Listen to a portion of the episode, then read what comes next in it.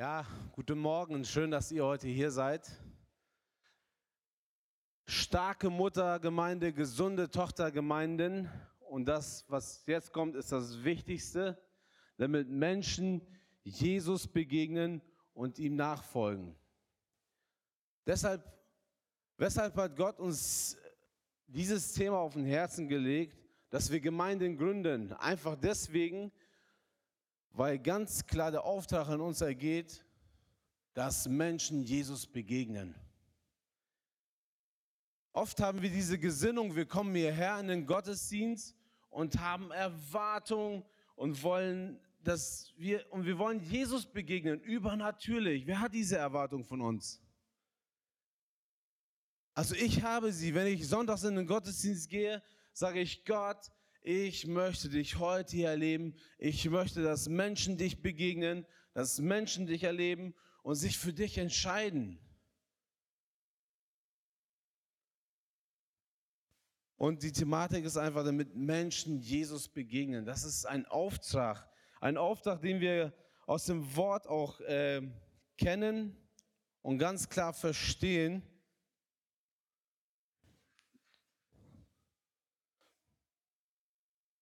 Wir lesen in Kolosser 2, 6 folgende Verse. Wie nun Christus Jesus den Herrn angenommen habt, so wandelt auch in ihm. Wie ihr nun Christus, also wie wir Christus angenommen haben, wir haben ihn angenommen, wir haben uns für ihn entschieden und so sollen wir auch seinem Vorbild folgen. Das ist ein Auftrag, den er ganz klar uns gibt. Er sagt, folget mir nach. Das ist die Thematik, die noch kommen wird. Aber ihr habt mich erkannt. Haltet das fest, was ihr erkannt habt, und ich werde mit euch Schritte gehen. Ihr werdet mich wieder neu kennenlernen. Strecket euch aus. Ich lade uns ein, nicht bequem uns zurückzulehnen, sondern wirklich die Ärmel hochzukrempeln. Dass wir das wirklich leidenschaftlich gern machen und sagen, wir sind authentisch mit Jesus Christus unterwegs. Dass Menschen um uns herum das sehen, die sagen, wow, dieser Mann, diese Frau, sie haben etwas, was ich auch haben möchte. Weil du Jesus als Vorbild hast und so versuchst zu leben, wie er gelebt hat hier auf Erden. Wer er uns das in seinem Wort sagt.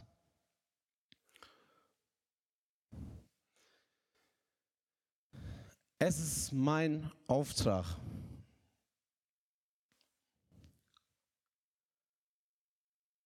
Wie ich anfangs gesagt habe, haben wir die Erwartung, dass die Kirche vieles abnimmt. Die Kirche ist dafür verantwortlich, dass Menschen Jesus begegnen.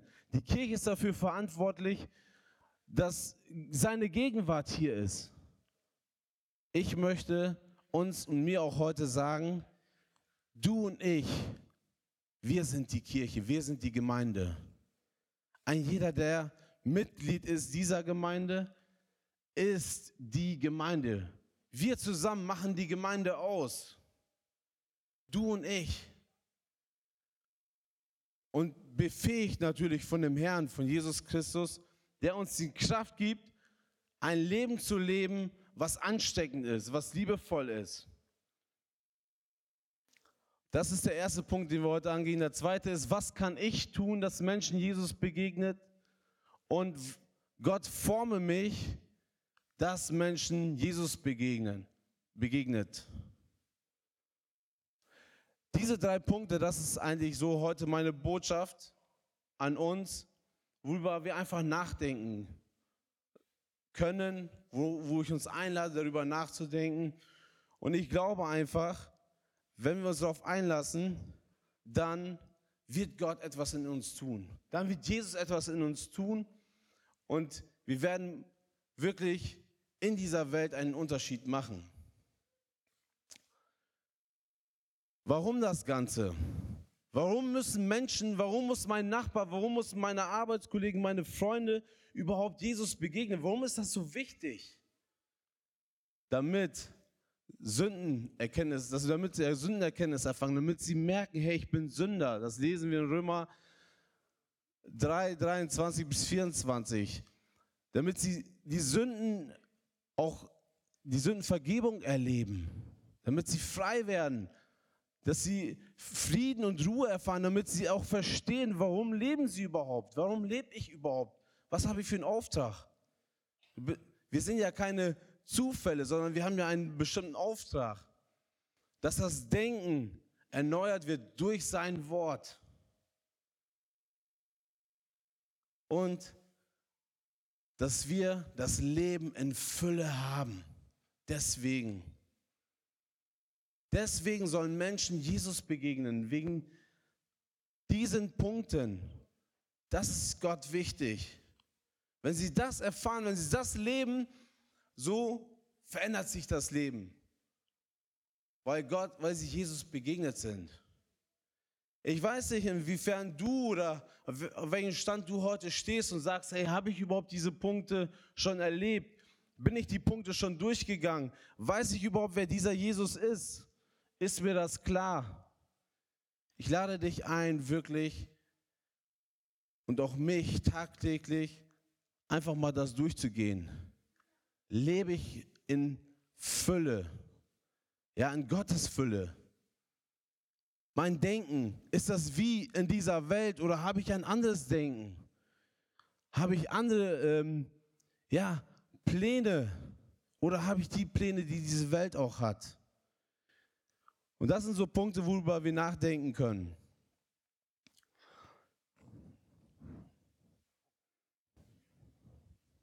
Wir gehen zu dem Punkt 1. Es ist mein Auftrag, dass Menschen Jesus begegnen. Wir lesen in Markus 16, 15 folgende Verse. Der Auftrag zu der Verkündigung des Evangeliums um die Himmel und die Himmelfahrt Jesu Christi.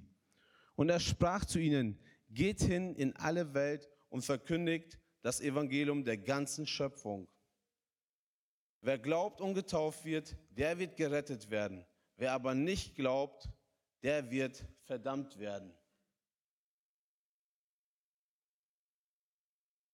Hier ist ganz klar der Auftrag, dass wir hinausgehen sollen. Das ist ganz klar der Auftrag, dass wir aktiv werden sollen. Und ich Vielleicht fragt sich der eine oder andere, hey, ich bin gar nicht so der Evangelist oder ich bin gar nicht so begabt zu reden. Ich glaube einfach, dass wenn wir anfangen, da wo wir sind, da wo wir sind in unserem Alltag, auf der Arbeit, in unserer Nachbarschaft, die Menschen um uns herum, wenn wir anfangen, diese Menschen aus einer Brille zu sehen, wie Gott uns sieht, durch Jesus Christus.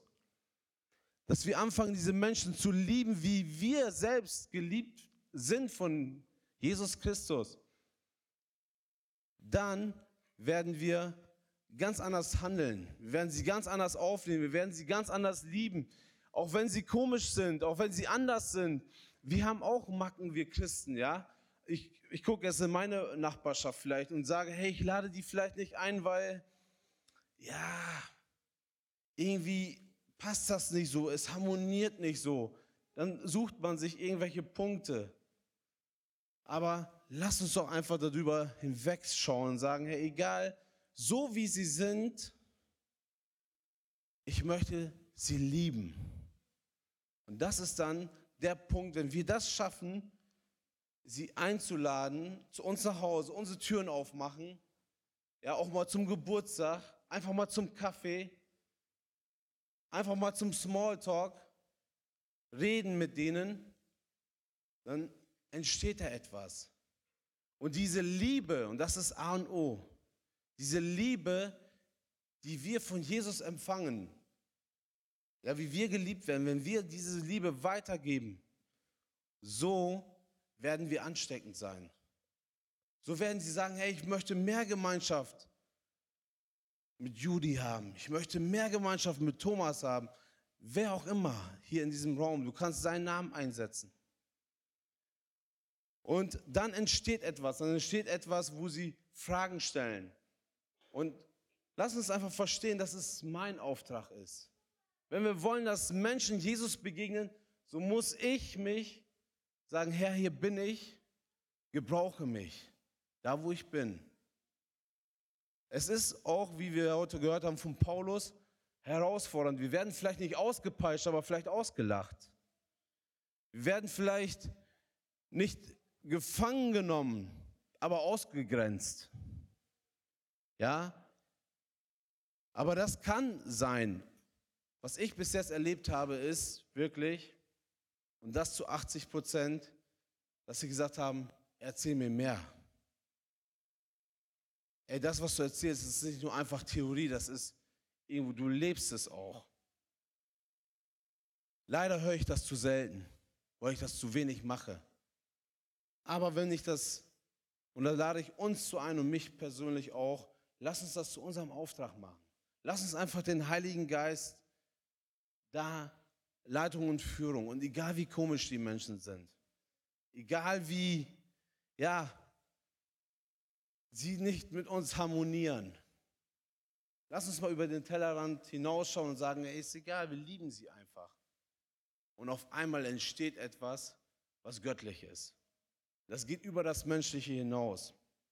Das ist einfach mein Wunsch. Ich weiß nicht, ob es heute dein Wunsch ist, ob es für dich heute sagt, wo du sagst heute, boah, irgendwie nicht, will ich nicht.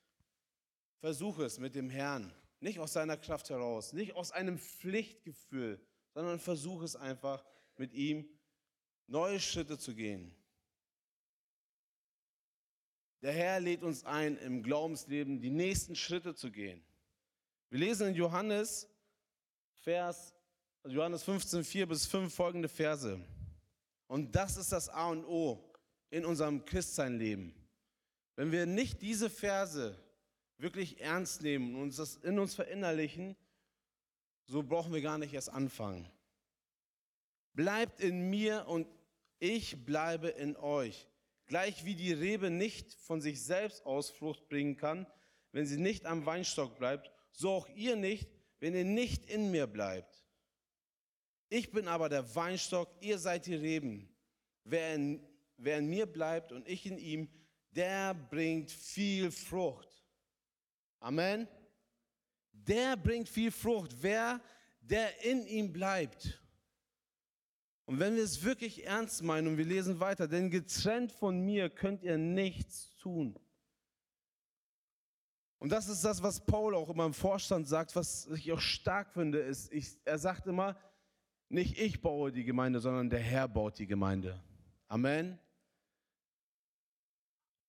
Da könnt ihr euch darüber freuen, dass einfach diese Meinung, und das vertritt er auch, er ist voller Abhängigkeit von dem Herrn. Er sagt, Herr, bau du die Gemeinde. Alle, die heute hier sind, wir sind die Gemeinde. Der Herr gebraucht dich und mich.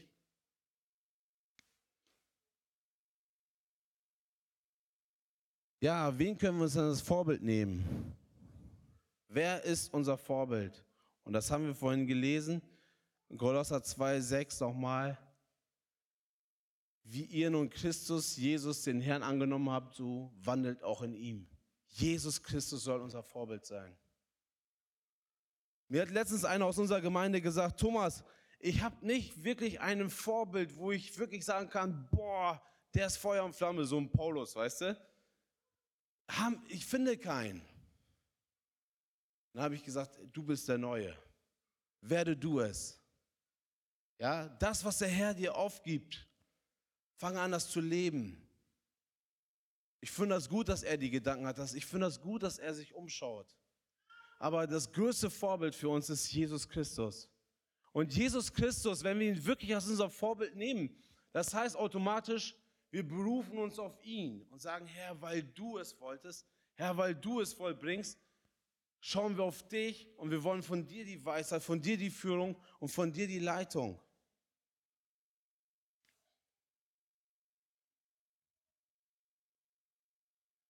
Was heißt in ihm wandeln? Das alltägliche Verhalten der Gläubigen soll seinem Vorbild folgen.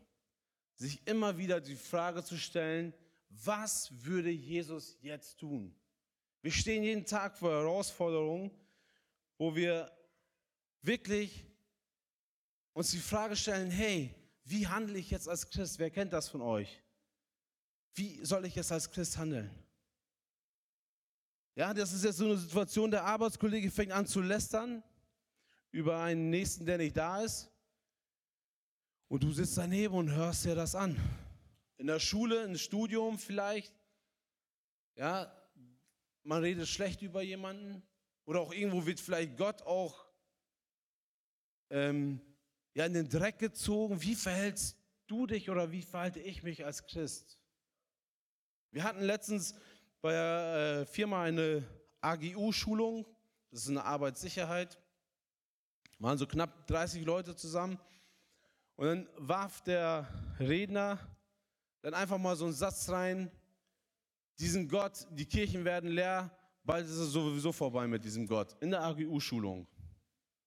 Ich denke erstmal, das passt hier überhaupt nicht rein. Dann habe ich gesagt, das glaube ich nicht. Alle schauen auf mich. Was denn? Haben Sie denn eine andere Erfahrung gemacht? Ich sage, wir waren letztes Mal in unserem Gottesdienst mit 600 Leuten vertreten. Preis dem Herrn, oder? Alle haben mich nur so angeschaut, einige kannten mich, die haben gelacht, haben gesagt, ja, die Gemeinde kenne ich, haben das so ein bisschen bestätigt. Und das ist, wenn wir mit Jesus und wir müssen, und was heißt müssen nicht, das soll jetzt überhaupt kein Zwang sein. Ich lade uns dazu ein, dass wir authentisch Christsein leben. Dass wir authentisch anfangen, Christsein zu leben und sagen, Herr, gebrauche mich mit Freuden. Ja, nicht so, oh, ich bin Christ, ich muss jetzt wieder einen Unterschied machen, sondern wirklich aufrecht zu sagen, Jesus, ich bin stolz darauf, dein Kind zu sein. Es ist mein Auftrag, ich möchte, ich liebe dich und aus der Liebe heraus möchte ich mit dir unterwegs sein. Und ich sage es euch ganz ehrlich, nicht nur, weil ich ja, mit viel mitarbeite in einer Gemeinde, sondern ganz ehrlich, ich beneide niemanden in der Welt, keinen einzigen. Keinen einzigen. Vielmehr bemitleide ich sie und sage, ey, ihr müsst Jesus kennenlernen. Ihr müsst ihn wirklich kennenlernen. Er erneuert euer Leben. Die Probleme, die ihr da in eurer Ehe habt, das ist überhaupt kein Problem für ihn. Er redete einmal hinein, der verändert ein bisschen das Denken, was wir vorhin hatten. Und schon funktioniert das, weil er der Kreator der ganzen Ehe und der Familie ist.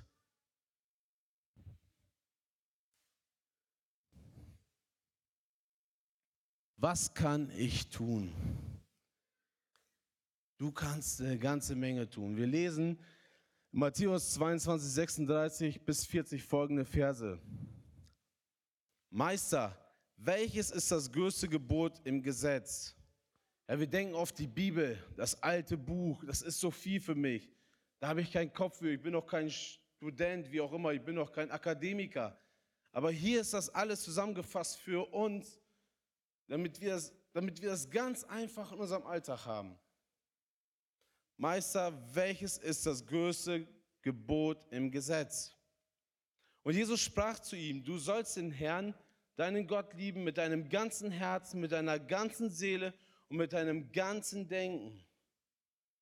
Das ist das erste und größte Gebot. Und das zweite ist ihm vergleichbar. Du sollst deinen Nächsten lieben wie dich selbst. Also die zwei Gebote, lass uns die doch einfach immer wieder im Alltag mitnehmen. Gott von ganzem Herzen, den Nächsten wie mich, wie mich selbst. Gott von ganzem Herzen. Und Leute, wir gehen der Herr wird, auch wenn wir es nicht wollen, mit uns Geschichte schreiben. Auch wenn du nicht darauf hinaus bist, das geht nicht anders. Wir werden Dinge mit dem Herrn erleben. An diesen zwei Geboten hängen das ganze Gesetz und die Propheten. Also das ist das Gebündelte. Ja? Anfangen den Menschen herzlich zu lieben, wie Jesus uns liebt. Wenn wir das heute mitnehmen, bin ich stolz auf euch. Wirklich, lasst uns den Menschen so lieben, wie Jesus uns liebt. Lasst uns über diese Dinge, die komischen Dinge hinwegschauen. Vielleicht sage ich das so einfach. Vielleicht bin ich noch nicht so richtig schwere Menschen begegnet, wo das wirklich an die Substanz geht. Aber lass uns doch darüber hinwegschauen. Ich bin auch ein paar Punkte schwierig, wo ich dann auch Freunde von mir beneide, dass sie es mit mir aushalten. Ja? Aber das Wesentliche ist, und das war ja Gottes Idee, dass wir zusammen, dass wir zusammenhalten als Menschen, als Einheit, als Gemeinde, dass wir anfangen, seine Prinzipien zu leben. Und dann wird es erst harmonisch. Dann wird es erst schön. Theoretisch wissen wir alle, wie es geht, aber nichts funktioniert. Das ist ja das. Wir wissen auch, und das ist ja bei vielen Christen, Theorie, Theorie ist da, ohne Ende. Wir wissen alle, was das Wort sagt. Wir wissen alle, was wir tun sollten, aber es hapert an der Praxis. Die Praxis, alles funktioniert, keiner weiß warum. So wollen wir es natürlich auch nicht haben, sondern wir wollen wirklich, dass die Theorie zur Praxis wird und dann der Erfolg kommt. Dass wir anfangen, das, was wir hier hören, dass wir das anfangen zu leben praktisch, die Theorie anfangen praktisch zu leben und dann, nicht weil das Bild das so schön sagt, sondern weil das Wort sagt, darauf werde ich Segen geben, dann kommt der Erfolg, dann kommen die Menschen, dann sind wir irgendwo authentisch. Die Pharisäer, die wussten so viel, die wussten das Gesetz und das war denen noch zu wenig. Sie haben noch einen draufgelegt, haben noch Gesetze über Gesetze geschrieben.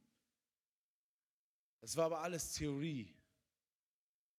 Diese Gesetze, die wurde, wurden denen um die Ohren gehauen. Lass uns anfangen, diese Theorie, die wir verstehen, anfangen zu leben. Und so wird der Herr diese Gemeinde bauen. Ich habe äh, letzte Woche ein Interview gemacht und das würde ich jetzt gerne abspielen lassen. Das geht jetzt ein paar Minuten. Aber ich finde, das ist wichtig, um einfach mal zurückzuschauen. Was hat jemand schon aus unserer Gemeinde, aus unserem Kontext getan, damit Menschen Jesus begegnen?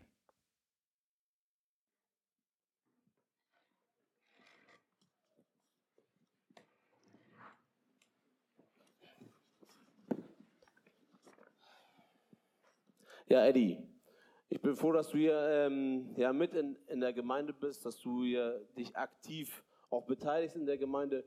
Was sind denn deine Motive, warum du dieses tust? Warum machst du das eigentlich? Hauptverantwortlich, mit hauptverantwortlich in der Arbeit mit den Kindern. Was sind deine Motive? Ja, meine größte Motivation ist äh, Jesus Christus. Ich bin Vollzeit-Christ und ähm, ja, vielleicht kurz zu mir. Ich bin 38 Jahre äh, bin Vater von sieben Kids und ähm, habe damals mit 15 Jahren in der Kinderarbeit äh, meine Helferschulung gemacht. Und ähm, es war immer so, dass wir zum Ende hin, wenn wir Leiter werden wollten, eine Prüfung ablegen mussten. Und äh, ich bin damals durch die Prüfung gefallen und habe festgestellt, ja, wahrscheinlich wird es äh, nicht mein Job sein. Äh, aber im Endeffekt ähm, musste ich sagen, hat mich das eigentlich innerlich total bewegt. Ich äh, habe irgendwie so die Motivation gehabt, nee, du musst ein bisschen mehr Gas geben und nicht äh, aus dir heraus die Arbeit tun, sondern aus Jesus Christus die Arbeit tun. Und ähm, da habe ich verstanden, ich glaube nach drei Wochen äh, war dann die zweite Prüfung und äh, ja, damals habe ich dann mit sehr gut bestanden. Ähm, war für mich ganz klar auch der Slogan der Kinderarbeit, eine FJ, Nachwuchs für Jesus, damit, ähm, nee, damit ähm, es morgen Christen gibt. Genau. Und ähm, diese Motivation, die hält mich eigentlich bis heute aufrecht, warum ähm, ja, diese Arbeit ich gerne tue. Ja, stark. Also ich hatte schon vorhin angekündigt, äh, mal schon erzählt, dass ähm, wenn ich so zurückschaue in meine Teenie-Zeit, dann äh, fallen mir zwei Personen sehr, sehr stark. Und das bist du und auch bist ja heute vertreten für Viktor Wagenleitner hier auch äh, zu sprechen. Also ihr beiden habt sehr viel in mir investiert und ich habe gemerkt einfach an euch, dass ihr authentisch Christsein lebt.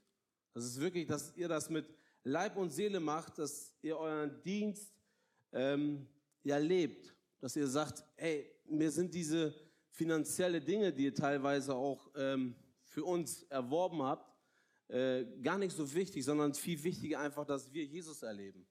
Und das fand ich einfach so stark. Ähm, was hat dich eigentlich dazu bewegt, damals einen größeren Bulli zu kaufen, äh, das Oldtimer-Projekt zu starten, eine Halle anzumieten, um, ähm, ja, was, was, habt, was hast du damit oder was habt ihr euch dabei gedacht? Wozu war das gut oder sollte es gut sein? Ähm, ich glaube, für mich war es klar, ich muss meinen, in meinem Alltag Jesus Christus leben und äh, mein Fokus war, dass ähm, Jesus ja selber gegangen ist und ähm, Jünger gemacht hat. Und unsere Aufgabe war es genauso und ist bis heute, dass wir Jünger äh, oder Menschen zu Jüngern machen. Und meine Frage war damals wie auch heute, wie kann ich das tun in meinem Alltag? Wie kann ich das bewältigen? Und äh, ja, so haben wir bei Gott gebeten, gebe du uns eine Idee, was können wir tun? Wie können wir Menschen als Multiplikatoren einsetzen? Und ähm, da wir damals schon beide die Teenie-Arbeit gemacht haben, Victor und ich, ähm, war eigentlich unser Herz sehr, sehr stark daran, besonders die Jungs, ähm, ja, äh, die wirklich viel Potenzial haben, viele Ressourcen haben, ähm, irgendwie so zu lenken, dass sie Jesus kennenlernen, dass sie Jesus in ihr Herz schließen und ähm, alles für ihn geben. Und so ist es dann entstanden, eigentlich äh, aus, ja, ich würde sagen, heute sage ich natürlich kein Zufall, ähm, aber am Straßenrand haben wir dann so einen Oldtimer gesehen, hab haben dann gedacht oder die Idee von Gott bekommen, das ist der Moment. Setz das um und äh, es wird etwas Großes bewegt werden. Ja, stark. Also als ihr damit äh, damals gestartet habt, ähm, war das für mich so, ihr habt mich abgeholt. Weil ich war da damals in einer Phase, wo ich äh, mit Jesus nichts zu tun haben wollte, obwohl ich aus einer christlichen Familie kam, obwohl auch viel für mich gebetet wurde. Aber ich hatte einfach äh, ja, Lust, die Welt zu erleben, zu, zu gucken, was gibt es da, Spaß zu haben.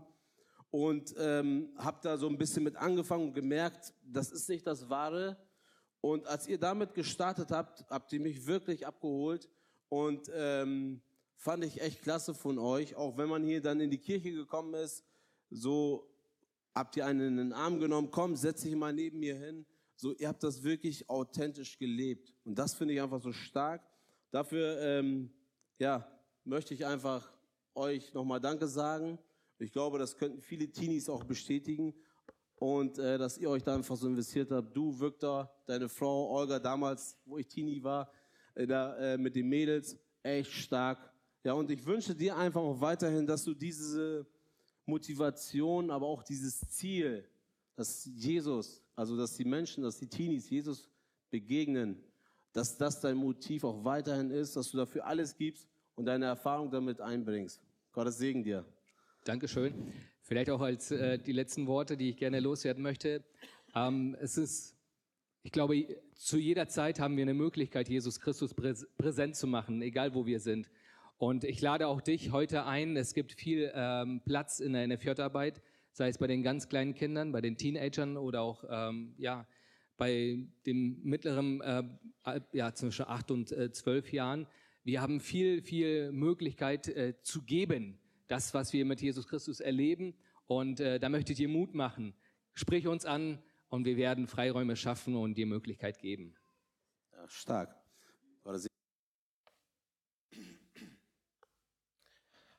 Ja, wir gucken einmal rein so ein bisschen, das machen wir noch live. Die Fotos habe ich mitgebracht, so das, was wir damals gemacht haben, was ich natürlich als ein sehr großes Opfer empfunden habe. Für uns einfach ja, so sah das aus. Man hat einen Oldtimer, äh, ja, ein altes Auto besorgt, eine Halle angemietet, wo wir wirklich dran rumgebastelt haben.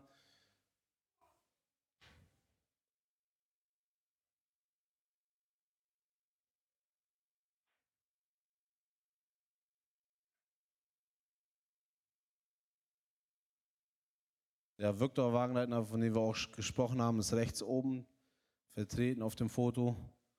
Er und Eddie haben damals so die Teenie-Arbeit ja, sehr stark ausgelebt und sich investiert. Und so kommen wir auch schon zum dritten Punkt, so schnell geht's. Und der ist einfach, Gott forme mich. Damit Menschen wem begegnen? Damit Menschen wem begegnen? Jesus begegnen. Wollen wir, wer möchte dazu geformt werden von Gott?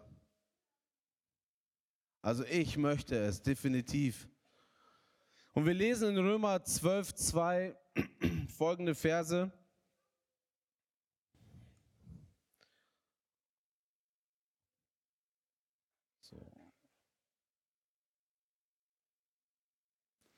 Und passt euch nicht diesem Weltlauf an, sondern lasst euch in eurem Wesen verwandeln durch die Erneuerung eures Sinnes, damit ihr prüfen könnt, was der gute und wohlgefällige und vollkommene Wille Gottes ist. Wir sollen, ja, wir leben in dieser Welt, wir sind aber nicht von dieser Welt. Und das ist der Punkt. Wir sind zwar hier drinnen, ja, aber eigentlich das ist nicht das Ziel.